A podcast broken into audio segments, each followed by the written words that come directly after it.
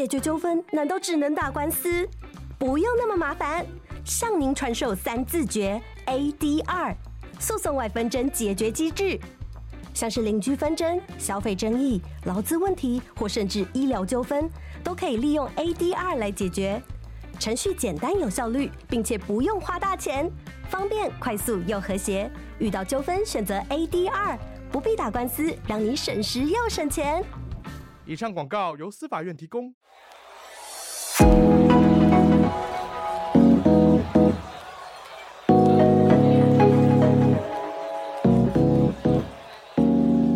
你今天工作快乐吗？快乐是一种能力，热情是一种态度。欢迎收听《快乐工作人》，陪你畅聊工作与生活、商管与学习。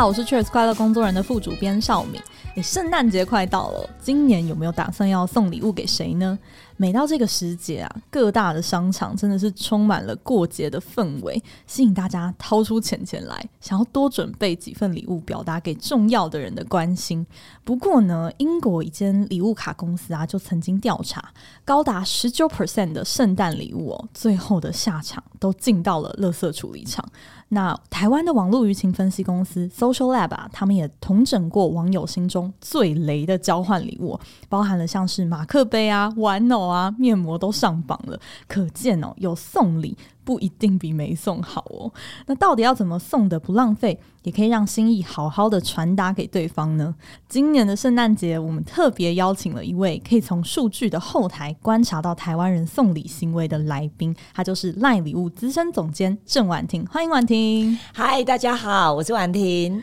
谢谢婉婷来跟我们，就是。我觉得可以来说是 CPR 的，就是很多听众朋友在这个时刻应该都蛮急蛮苦恼，要准备什么样子的礼物。那从你们的后台数据来看，诶，圣诞节应该是一年的高峰吧？圣诞节的话是一年的高峰没有错，然后它并且它整体的一个送礼的频次的话，也是一年当中的话品质为最高的一个月份。嗯，那就我所知，其实这个服务可能诶有些人知道，有些人不是很清楚，但大家大部分人都每天都有用 LINE 嘛。嗯、那礼物这个服务是在什么样子的契机下，就是诶发展出来的？赖礼物的这个服务是在台湾二零二一年六月十八号，其实就是正值台湾三级警戒的那个的时候上线的。那不过当时我们在思考的这个服务，大概往前其实筹备了将近就是超过一年的一个的时间。最主要是它的一个的前身，其实是一个叫做赖酷券的一个电子商务平台。那想到票券，消费者想到的就是更便宜、更划算、更多的一个的促销。所以我们一直在思考，如果我们要做一个长额久远的一个事业的话，应该要再找到一些呃新的一些的突破口。嗯、那从票券的这件事情为出发的话，我们其实有看到韩国卡靠，它同样的是当地的一个的社交的一个的软体。那当时的卡靠 Gift 其实在韩国是发展很好的，我们就在思考如何把这样子的一个服务形态搬到台湾。但是其实我们遇到一个最大的一个的挑战是，在韩国，其实，在有这一种智能手机之前的时候，其实他们本来就有这个习惯性，是我今天去商场上访问一个客户之后，我可能会用简讯的一个的方式送。给对方一个一杯咖啡或者是一个票券，然后让他用简讯的部分的话去下载跟使用这样子的一个票券。嗯、可是其实这样子的一个电子礼物，在台湾人当中呢是没有这样的习惯的。所以，我们如何颠覆台湾人觉得用网络送礼这件事情不会失礼？哦、其实是我们当时这个服务要推出上线的时候一个蛮大的一个挑战。嗯，嗯，那你们现在观察起来，有越来越多人开始都能够接受用网络送礼了吗？嗯。我们观察到的其其实是一个还蛮好的一个的数据跟成绩。以服务上线到目前来讲的话，其实已经有超过四千万个礼物从我们这个平台上面就是发送，并且我们有看到一个趋势是消费者。使用过之后，越来越爱送，而且越送越高单价。OK，哦，嗯、你刚刚讲四千多万个礼物，我在里面应该也占了三四个。谢谢，感谢金主。其实我我觉得在这个时机，就是想要特别就是找一位送礼的高手来教教大家，说，哎、欸，这个时候很多办公室这一周都要办一些什么小天使、小主人啊，嗯、还是交换礼物的这些活动。哎、欸，可是刚刚也提到有一些。礼物可能是特别踩雷的哦。那这些就是我们常常看到的这些，哎，好像不要买的这些礼物啊。嗯、不知道你们从就是 LINE 礼物的这个数据，因为你们最能够掌握就是大家到底都送些什么，然后兑换一些什么东西。嗯、你自己觉得比较不适合的交换礼物，可能会涵盖了什么样子的元素或是条件？嗯，其实从我们的一个平台看到，以及从用户的一些的语情，包含以及用户给我们的 feedback，我们看到的其实反而没有什么所谓的比较不适合送的 NG 礼物。嗯、我觉得最主要的一个原因是因为我们那个的平台当中的话。独立的发展出了一套所谓的礼物潜台词，我们把每一份的礼物背后他想要对你说出的那句话给带出来。哦，所谓礼物潜台词就很像是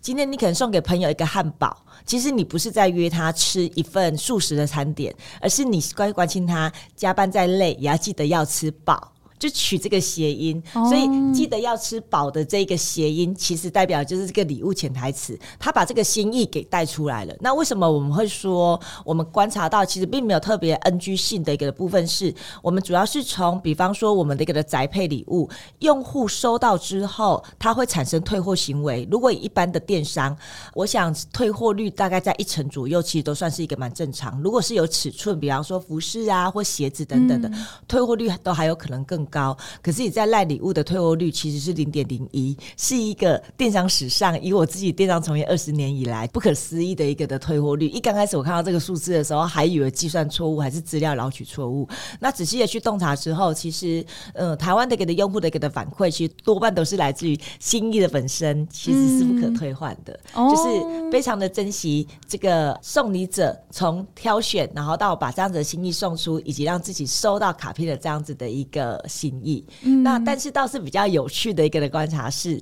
从我的平台的数据观察起来，并没有特别让人家感受到是 NG 的一个礼物，但是有不一定是会收下你礼物的一个 moment 哦。OK，就是说情人节，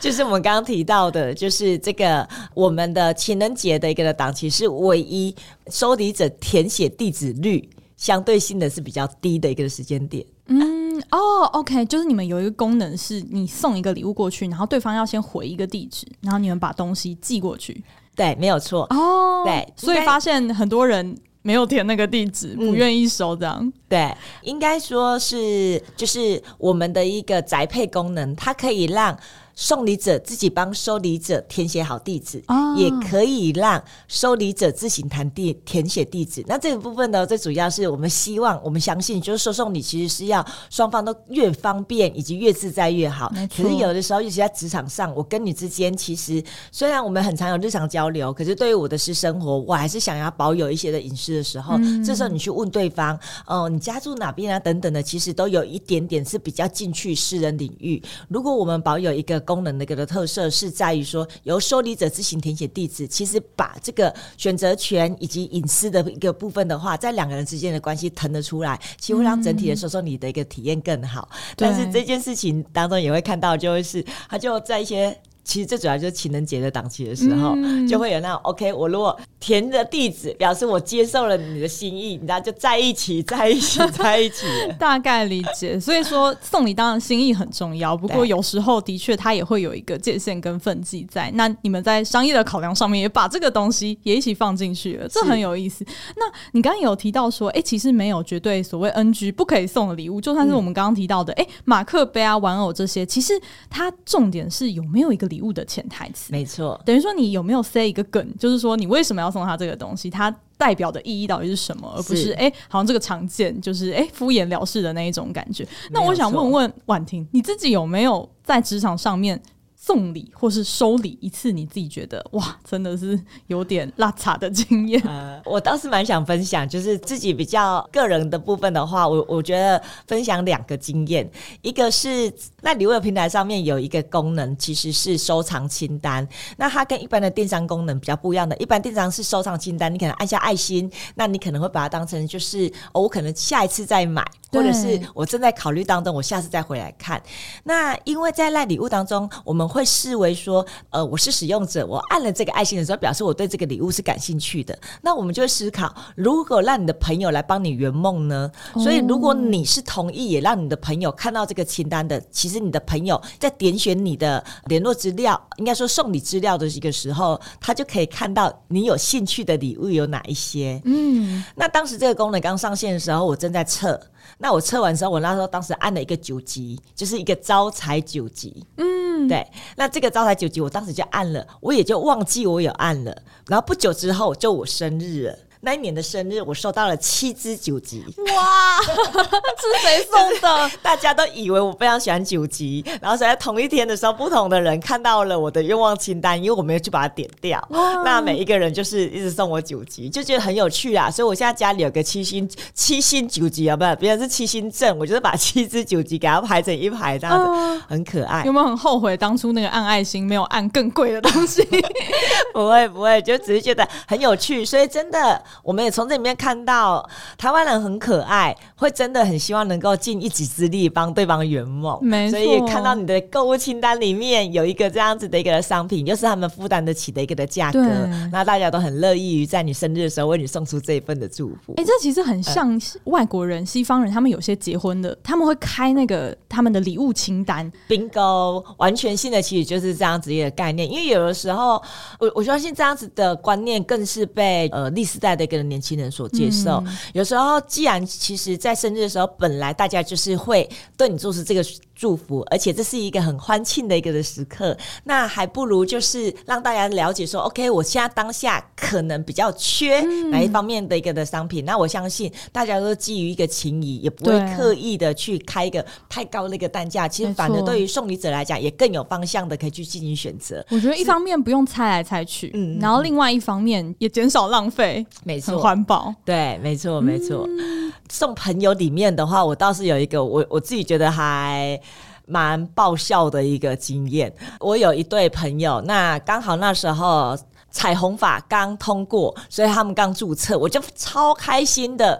然后于是就是准备了一个相框，然后并且到他们的 FB 上面把他们的一些的相关过往的一些谈恋爱的照片。存下来，把它洗出来，放在那个相框的九宫格，然后送给他们。超用心，是不是？我也觉得我超用心。就在一个饭局吃到甜点的时候，我把那个相框拿出来说，现场的人都哇塞，婉婷你真的是很小甜心，超甜蜜的。然后那一对新人也就看着看着，看着看着脸就僵了。我想说，怎么了吗？就是九宫格的正中间是其中的一个跟她的前男友。天哪，这太 NG 了吧！他说：“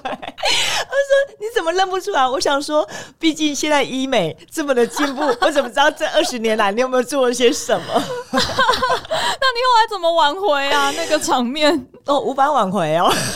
因为我那个照片还连，还把它连死，还是正中间，对，还正中间。OK，这就是成为朋友聊天当中的一个笑谈啦。对，但是我觉得也让这个礼物非常非常有记忆点嘛。对，因为让人悲伤的，呃，我觉得可能最悲伤的不是很烂的礼物，而是你的礼物被遗忘了，根本就没有留下任何的记忆点。是是是，没错。那我想就是有一个对听众朋友来说可能很实用的，就是说，哎，从你们的统计来看，每一年在这个圣诞节啊、年末这个感谢季的时候，最受欢迎的礼物有什么啊？嗯嗯，我们其实观察到每一年的这个感谢季当中，最受欢迎的礼物，我们可以分成三大类。那这三大类也是根据于人际关系的三三三。我们在我们的平台当中，其实我们发现送礼物这件事情跟买给自己的行为是差很多。你买给自己彩妆品，我那边算一模这一模这个一模大折合下来多少钱？所以我应该买大组比较划算。可是在送给别人的时候，其实你自己心中会有一个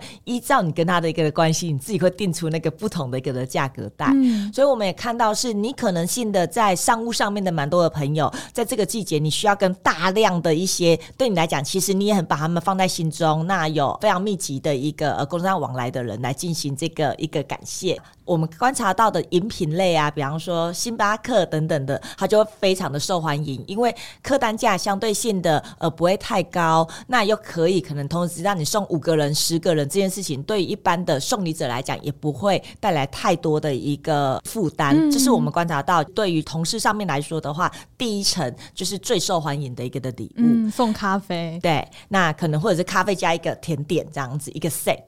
那第二层来讲的话，它可能就进入到了就是交换礼物的这个时间。那你们办公室交换礼物一般都是定多少价价格带？我们哦，五百到一千。没错，所以就是五百到一千的里面的一个的品相就会最受欢迎。哦、那这个五百到一千里面的话，你就会看到有很多就是新奇有趣的文青商品，大概就是落在这个价格带，嗯、尤其是一些让你废到笑的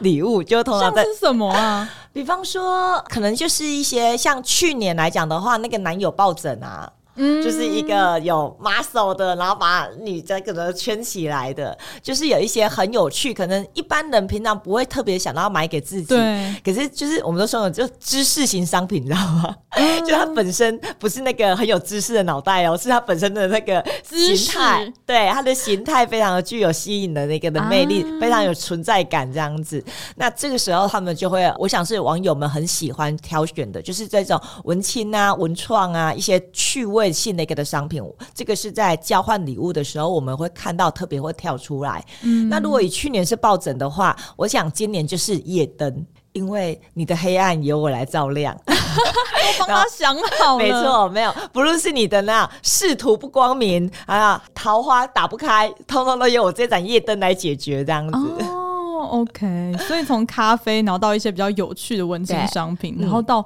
灯夜灯这样子，没错。哎、欸，其实给人看到都有一种温暖的感觉。是啊，那如果说是可能对自己来讲就是比较近一点的一个朋友，我们观察到的，其实这种美妆、香水、保养。嗯，就是这些百货专柜的一个品牌，我我想还是是在这个送礼物当中首选，尤其是各大的百货专柜的一个品牌都会在年底的时候推出倒数月历，那每一家都是以限量，然后又是造型独特的方式，然后来发售。那我我觉得这一段的话是非常的吸引民众。嗯，嗯对。不过像刚刚讲到香水、香氛这些东西，它比较偏私人一点点嘛，嗯、那就带到我的下一个问题，就是说有时候送礼呀、啊。送礼的过程，或者说，哎，对方收到之后会在想说，哎，我要不要回礼？他会带来一些压力。那不知道婉婷有没有一些建议，就是说怎么样子去避免送礼的时候可能会有一些的尴尬，让大家是比较舒服的表达跟接收心意呢？嗯，我我觉得这个问题还还蛮好的。然后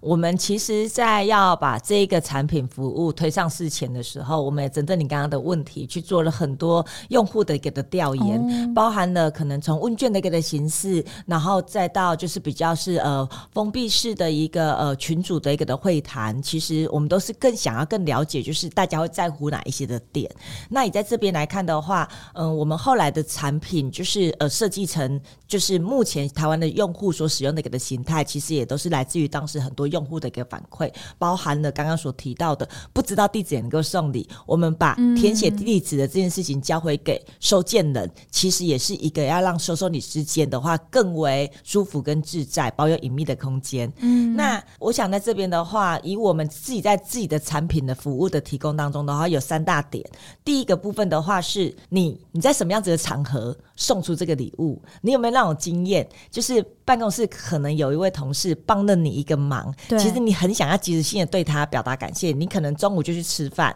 那看到了经过手摇饮店，想要为他带一杯饮料，可是最终你没有勇气。迈出那一步，不是因为你口袋当时没带零钱，是因为你看到他们那区坐了十个人，你走过去，啊、你会很担心其他人说：“哦，为哎呦，为什么他有，为什么我没有？哦，喜欢他，暗恋，或者是各种的，你知道吗？就好多好多各种不同的剧本，就这件事情其实就会让很多人的心意就打在那边。嗯，那以我们的一个送礼的一个的方式，所以我们强调就是一个在你跟他的聊天室里面。非常的具有一个隐秘，我我们觉得就是这个隐秘的这件事情的话，是我们特别在我们这个的产品的一个原型当中，也有别于一般的电商可能性的沟通的是立即下载某一个 app，或者是到哪边去搜寻我们，他可能进去的是一个 portal 的一个的入口，嗯、可是我们其实强调的都是从人跟人之间的人际关系，从你跟他聊天是。出发，那把隐私权的这件事情、隐秘这件事情还给两个人。那另外一个部分的话是票券的一个商品，其实对于受理者来讲，他又可以在自己最方便的一个时间去兑换，其实也都是在把这个呃自由权跟选择权的部分，就是交给另外一个。那第三个部分的话是，当这个礼物送出了。那如果收礼者，你刚刚提到的，是否应该要做点表示跟感谢？嗯，我们提供了就是一个立即回送一个感谢小卡。其实有的时候，就是对方要的，也就是一个你喜不喜欢这个礼物，或者是他感受到就是彼此之间那种情感交流的一个感觉、感受。嗯、所以立即性，我们的一个，当你收到礼物之后，我们会有一个。Button 的功能，那你可以在这边立即的回送一个感谢小卡。我想这件事情是让整个收受你当中就是不会尴尬，而且又非常自在的一些的关键。嗯，嗯，我觉得刚刚婉婷的分享很棒的是，其实他是从很多你们过去的访谈啊，然后用户在收礼跟送礼的这个过程当中，可能会比较在乎的一些事情，其实。就算你不是用 LINE 的礼物的这个功能，其实刚婉婷的几点提醒，我觉得都很棒。第一个就是包含说，哎、欸，你送你的这个场合，嗯、你可能也要顾及一下其他周边的人跟当事的人的那个感受。再来就是说，哎、欸，你有时候想要寄送一些东西，他不一定觉得这个是我的私人，我方便收，所以可能多问一下，先在送之前先问对方方不方便。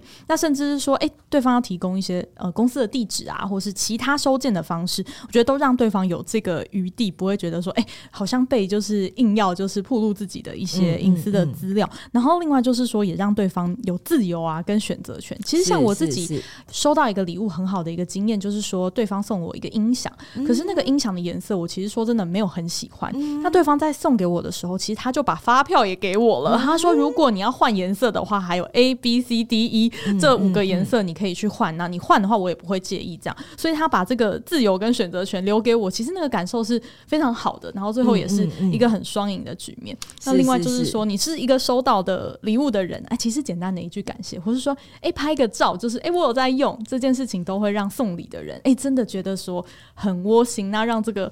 也算善的循环，就还可以回馈起来。Oh, 我真的很想要 echo 你讲的，就是像是票券的一个的商品。我我常常有那种送，比方说呃星巴克给朋友，那可能朋友去喝的时候，他就会拍一张他当时很 chill 的一个照片回传给我。其实就是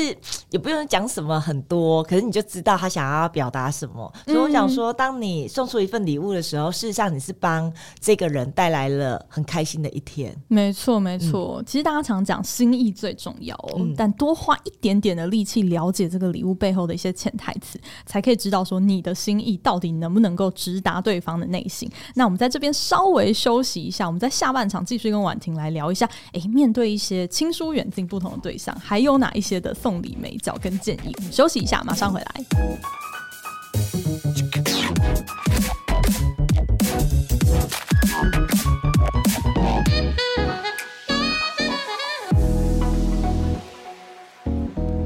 欢迎回来。诶，刚刚跟婉婷聊了很多送礼物的一些大的原则哦。嗯嗯、不过在某一些处境之下，我想，诶，更细部的谈，有时候是送给长辈、主管，有时候是送给诶同事，有时候是得罪同事了要道歉。诶，有蛮多不一样的这个情境之下，不知道婉婷在不同的情境下。刚刚提到的这些地方，有没有什么样可以给我们听众朋友的建议？我觉得我一样，就是都是从比较数据面的一个的角度，因为我我想这个部分可以相对性的会比较客观。那其实我们从数据面的角度来看的话，在平常的时候，一般的一个用户，我想平常的一个的情境，事实上是礼物这件事情，其实就像很像是一个 OK 绷。哦，就是他可能性的，像你讲的，可能是想要修复关系，也有可能性的是想要表达感谢，这些性的都是可以帮助我跟你之间的一个关系更好。那你看，就像 OK 绷，它在医疗用品或者是等等，它不是一个可能特别贵重的一个的存在，可是就是一个小小的一个的东西，可能性的就是可以让你那种受伤的一个小心灵，然后得到一个很充分的一个的慰藉。所以在平常的一个情境里面的话，其实我。我们看到的也是这样比较小心翼的礼物，比方说像是这一种咖啡饮品，或者是冰淇淋、素食，就是这一些比较单价相对性比较低，可是它也可以充分的体现出一些日常的关心，就像刚刚提到的，可能性的是送一个比较低单的一个的素食的一个的餐券，其实他在关心的是。你有没有吃饱？然后在你深夜加班的时候，送给你一个泡面的兑换券。其实他在关心的也是，虽然我不在你旁边，可是你在挑灯夜战的时候，我也是非常的挂记着你。就是这是我们看到的是平常的时候，呃，用户在这样子的一个情境底下的话，这种低单，可是它可以很高频次的，有没有？我不讲刷存在感啦，刷存在感是我个人这样子，对，可是很。就是经常性的让他的一个呃朋友及时的感受到他的关心，这是我们看到用户很喜欢选择的部分。嗯，那第二个部分的话，其实固定性的会触发的其实是生日的部分，在我们平台上，生日的业绩贡献大概就占了四十 percent 哦。我我我觉得是一个蛮高的一个的占比。那在这个生日的一个部分的话，我们看到台湾网友们很喜欢送的东西，其实就是香香的、甜甜的、有恋爱的感觉 啊，有没有？所以像是这个甜点类啊，或者是香水啊、美妆啊，或者是这样比较可爱的 IP 商品，就让人家看了会微笑的一个品相的话，我们看到是台湾人很喜欢送的这样子的生日礼物的选择。嗯、那第三个部分的话，从数据里面我们是看到台湾就是这样特别性的会有一些高峰，但就是在一些节庆、嗯。对，那我们我们会再把节庆把它分成三种类型，就是泛情人，然后泛情人我们称为费洛蒙商机这样子，是 对，然后泛朋友以及泛长辈。那泛长辈比较好理解，就像是父亲节、母亲节，那都是属于比较这种泛长辈的一个节庆。嗯、那我们其实看到的是，在这三种节庆里面呢、啊，你猜客单价最高的是哪一个节庆？情人、朋友、长辈、长辈吧。我也以为。可是数据告诉我们，其实是情人，你知道吗？大家都觉得爸爸妈妈，爸爸妈妈会理解自己赚钱不容易，情人不会理解，所以我们还是要在情人节的时候好好表达心意。嗯、然后就是在这个比较年轻族群里面，我我们看到其实他们是很爱过节的，非常把日子过得很有仪式感。嗯、那这个节庆里面包含了我们平常知道的二月十四、三月十四、五二零，其实包含连中国。七夕其实都是很受到年轻族群很经常性，就是在这个节庆里面表达自己心意的一个日子。嗯，那在这样子的日子里面，其实表现最好的是香水。那我们后来其实从一些用户访谈里面，就是用户也去分享，因为香水对他们来讲，就是一个从我暗恋你到我们两个已经在一起的时候，都很能够富有不同呃说法的一种品类。哦，因为。香水这件事情，其实它里面有不同的一些的呃成分嘛。对。那每种成分就很像是你喜欢的另外一半，它也有不同的一个的个性跟性格，嗯、所以你也可以从这个，比方说是一个比较是玫瑰花系列的，那它代表的是他的个性，或者是说这种郁金香，然后代表的是对方的一些的性格等等的，去选择做出发。而送礼者的一个角度来讲，从我暗恋你的时候，我就希望。你知道我的香味就跟个眼线一样，就是时时刻刻的都知道，对，或者知道你你在想些什么。OK，对，它的诠释空间很大，很大，没错。OK，所以我们呃自己站上之前也做过一个 campaign，然后后来也在社群上面就是真的看到很多的一个回响。我们就是以这种香味为主，然后兜出了一个心理测验，然后我哇，这个真的是疯传，大家真的就觉得很有趣。对，我是这样子的人，然后或者。有的可能已经有另外一半的人，可能就直接 share 给另一半。哎、欸，这个就是我的性格，你知道吗？你跟我搭不搭？你的味道跟我搭不搭？是，对。那你有观察到说，在饭朋友或是饭长辈的这一块，大家送比较多什么东西啊？饭朋友的部分的话，大家送最多的就是美食甜点啊，还有刚刚提到的这种，嗯、没错，还有文青类的商品，嗯、就是要么就是那分享分享美食甜点，就是分享美食嘛。就是、对，那好笑的商品、文青的商品就是分享欢乐，所以就是泛朋友里面的话，我们看到分享的话就是一个关键字，对，以分享为主轴。嗯、那我可以跟你一起吃，我这个东西我也觉得很好吃，或者是我觉得这个东西超有趣，我也想要把我看到的这样子一个欢笑一起传达给你。嗯，那长辈的部分的话，其实我想就是在保健、茶饮。然后还有一些，我们其实看到一些比较传统的一些台湾的糕饼。那我想在有一蛮多的品牌，其实都有这个二代的一个的接班之后，都蛮多的新的诠释，像是寿桃。现在其实我们就称它为就是台湾人的生日蛋糕，没错没错。对，那现在的寿桃里面其实有蛮多不一样的一些的玩法，包含就是大寿桃里面剖开里面有很多的小寿桃，桃对，这种拇指寿桃等等的，也都是我们看到就是这一些，它可能具有一点点的传统，或者最具有一点点，我希望祝福对方健康，或者是我希望对祝福对方长寿，所以像是这种开运啊相关的一个产品，其实我们都看到是在这个。长辈节当中都要表现特好、嗯、哦。我想补充一个，日常里面除了咖啡饮品之外，开运类的东西也是我们观察到的常青树哦。像是什么？嗯，像是然后就是我们站上有蛮多的。反正其实是随身的小手链哦，嗯、对，那这种手链可能有很多不同的方式，比方说帮助你避开惹人厌的主管啊，或者是帮助你最近的这样子这个呃业绩比较顺利呀、啊嗯、等等的，嗯、就是我我想都是大家很经常性的在职场上面比较容易发生的一些挑战。哦，那厂商也都很灵活，对，就把这些商品，然后可能把它就是变成这样子随身携带的一些小物。Okay. 那我们看到的是在日常的时候，因为你可能有时候在社群软体上面看到朋友发文，就感觉他最近过得其实蛮辛苦的，对，比较低潮的时候，没错，嗯、这个时候就是送给他一个，你可能你没有办法把它解决，可是你想要祈愿用第三方的一个力量，会用其他的，也会用宇宙的力量来帮助他，就是接下来这一里路过得更顺一点。嗯，嗯这也是除了跟他说加油之外，一个蛮贴心的，就是哎、欸，我很在乎你的一个表示。对，没错。我刚刚有提到说，哎、欸，长辈可能也会开始慢慢在数位上面接受礼物。不过，这应该跟他们过往就是很强求，哎、欸，见面三分情啊，一定要亲自去送礼，这样子的一个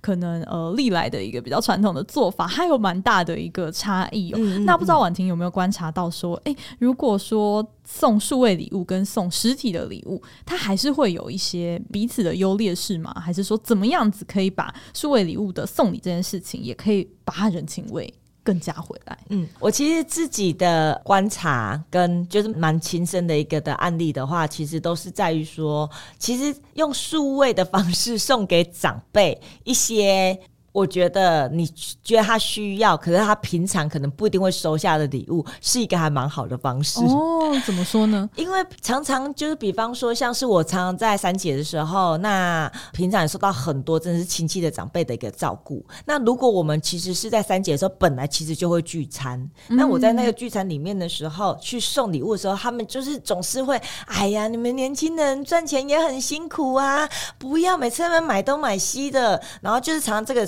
然后那什么什么什么，他就就在推来推去，这样对，然后跟哦，然后就是一一些的么么，其实都搞得大家后来就是会有一点点的尴尬，你忍不住心里面也会 OS 说，你就不能够很开开心心的收下我的心意就好吗？嗯当然，这个只是戏里面的 OS 啊。对，那我这几年就是从自己的平台上线的时候，其实我改成用数位送。那刚开始，当然他们可能不熟悉这样子的一个的功能，所以我可能送出之后，我还要截图教学。那当他完成这个动作之后，我自己观察到他会有成就感。他突然觉得，哦，你知道吗？人家用赖送我礼物，他会去，你知道，跟他的朋友炫耀，然后说他会用这个功能。对，这是一个。然后第二个，我们发现我们之间的沟通，他一样拿到之后，他一样就拍照，因为拍照，然后用赖传张照片，这个其实是长辈经常性本来就会有的习惯跟行为，嗯、他就会拍那个礼物，然后告诉我说：“哎，我收到了，谢谢。”然后很喜欢。等等的，嗯、我就会发现说，哇，就是我送给他的一个的心意，在这样子的一个方式底下的话，让他比较干净的只看到这份心意，然后两人之间剩下的也就是只有这个情感的一个交流，比较没有那种啊那个。大阿姨，那个地址给我一下，就是我很想要送个保健品给你。哎呀，man 呐，man 呐，哎呀，你们年轻人就是这样，不是才刚装潢房子吗？但是钱要那好下来啊，哦、对，然后你就呃，对你忍不住就能要飘空了这样子。哦，所以其实这个对他们来讲，我想应该也是蛮新奇的一个体验，哦、就跟他们过往收的东西都很不一样。对，嗯，但婉婷你自己有观察到什么东西是可能目前数位礼物还是比较难取代的？嗯，我觉得过度的高单价，真的就是我们以平台来讲的话，大概到就是按摩椅，以目前来讲的话，大概我最高已经可以送到按摩椅了，嗯，按摩椅跟精品包，而且送的人完全没有分期付款，这个也让我们都觉得哇。